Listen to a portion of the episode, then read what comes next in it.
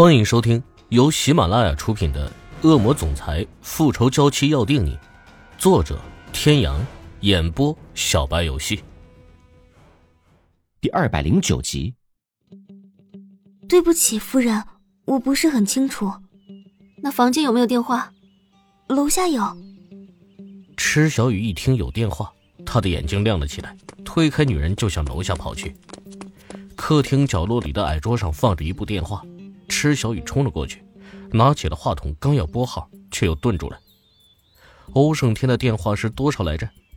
他在脑海中搜索了半天也记不起来。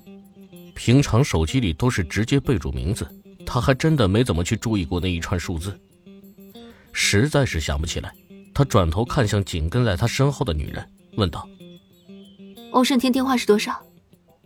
抱歉，夫人，我不清楚。对方的态度没有一丝的不敬，池小雨也分不清他是真的不知道还是假的不知道的。无奈，他只好放下电话，咬着下唇又问了一句：“那他什么时候回来？”抱歉，我不清楚。池小雨无语，一问三不知，显然就是拒绝回答任何问题的态度。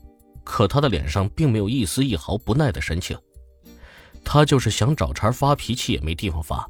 只好也闭上了嘴巴，不让他出去。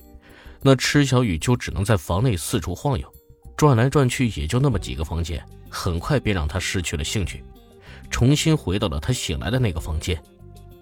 只有在那里，他才可以有一点私人空间，才不会走到哪儿身后都跟着一条尾巴。见他回房，艾米才来到楼下，拿起电话拨了一个号码出去。先生，夫人已经醒了。吃东西了吗？吃过了，不过夫人一直吵着要见您。什么事？这个夫人没说，她之前想出去，但是没有您的允许，萨拉没有让她出去。欧胜天无声的勾了勾唇角，他能想象得到，他的小女人现在心里一定很生气。现在在干什么？回房间去了。欧胜天顿了顿，像是在思考着什么。他不挂电话，艾米自然是不敢先挂的，只能耐心的等待着。他想见我，为什么不自己给我打电话？艾米迟疑了一下，不知道该不该据实回报。说，一个字带着不容置疑的命令，吓得艾米一个机灵，再也不敢有任何的迟疑。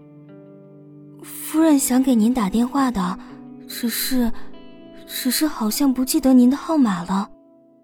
不记得我的号码，欧胜天垂下眼帘，语气很轻，像是在问艾米，又像是在自言自语。是是的，因为夫人问我您的号码是多少。隔着电话，艾米仿佛都能感受到他那翻滚中的极度不悦的心情，手心不由得沁出了些许的汗珠。许久过后，当艾米觉得自己快要憋死的时候。电话那端传来欧胜天冷冷的声音：“看紧他。”不等回答，电话里已经传来了嘟嘟声。结束了通话之后，艾米重新上楼去看了看，房门紧闭。现在池小雨已经醒了，没有他的允许，他也无法进去这个房间。一直到夜幕降临，也未见池小雨出来，欧胜天也没有回来。晚餐做好，艾米上楼敲响了房门。池小雨顶着有些蓬乱的头发，睡眼惺忪的开了门。看到艾米的时候，很不雅的打了个大大的哈欠。有什么事吗？夫人，晚餐已经准备好了，请您下去用餐。欧胜天回来了吗？还没有，夫人。哦，那他回来之前不要再来打扰我，我很累，要睡觉。说着，他便准备把房门关上，却被艾米抢先一步阻止了。抱歉，夫人，先生吩咐过，您每一餐都必须按时吃。池小雨停下了手上的动作，双手抱在胸前，似笑非笑的看着艾米：“你叫我什么？夫人。那请问你现在在干什么？替我做决定吗？”艾米脸上的笑容明显一僵。在池小雨的逼视下，收回了放在门板上的手，砰的一声，房门被用力的关上。艾米摸了摸差点就要被门板撞上的鼻尖，他以为夫人应该是比较温柔的，看来是他想错了。下了楼，拨通了那个号码，只是这一次响了很久也没有人接，一直到第二天早上，池小雨才从房间里走了出来。问过艾米才知道，欧胜天一夜都没有回来。吃过早餐之后，他再次询问艾米，得到的回答跟先前没有两样。上楼换了套衣服。他准备出去走走，不然就这么闷在房间里，除了电视什么娱乐都没有。可那些电视节目没有一个中文频道，他根本就没有什么兴趣。换完衣服，摸了摸空空如也的口袋，又将房间仔细的搜寻了一遍，同昨天一样，什么都没有找到。他的证件、手机以及一些重要的东西，什么都没有。欧胜天这是什么意思呢？害怕他逃跑吗？可他压根儿就没有要逃跑的意思啊。他知道这里已经不是国内，他就是要跑，也不至于在这种人生地不熟的地方跑吧。在心里翻了个白眼，他只是想要出去走走。欧胜天不远千里把他带来这里，应该不会只是想要囚禁他吧？不死心的又找了一圈，还是什么都没有找到，无奈只好下了楼去找艾米。那个，夫人。我叫艾米。哦，艾米，我想出去走走。夫人，先生吩咐过，您不能出这个房子半步。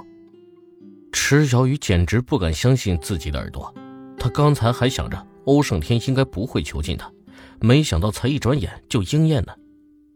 艾米抱歉的笑了笑，表示自己只是奉命行事，其他的事情他无权做主。池小雨刚想故技重施。像昨天那样吓唬艾米，却见艾米一低头。那你去告诉他，我不是想逃跑，只是在房子里真的很闷，我想出去散散心。艾米只是低着头站在原地，她的沉默已经是最好的回答了。你帮我转达一下我的意思都不可以吗？抱歉，夫人，请您别再为难我了。艾米，你去告诉欧胜天。是不是我死了他就会回来？要是的话，我不介意尝试一下。池小雨忍无可忍，说出的话也有些口不择言。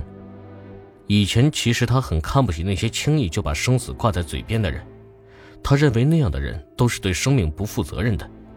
可他没有想到，自己有一天也会变成他曾经最讨厌的那一类人。艾米心惊不已，可良好的职业素养却让他依旧保持沉默。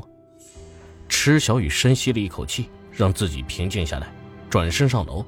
艾米亦步亦趋地跟在他的身后，像昨天一样。池小雨当着艾米的面重重地甩上了房门，什么都干不了，他只能坐在床上发呆。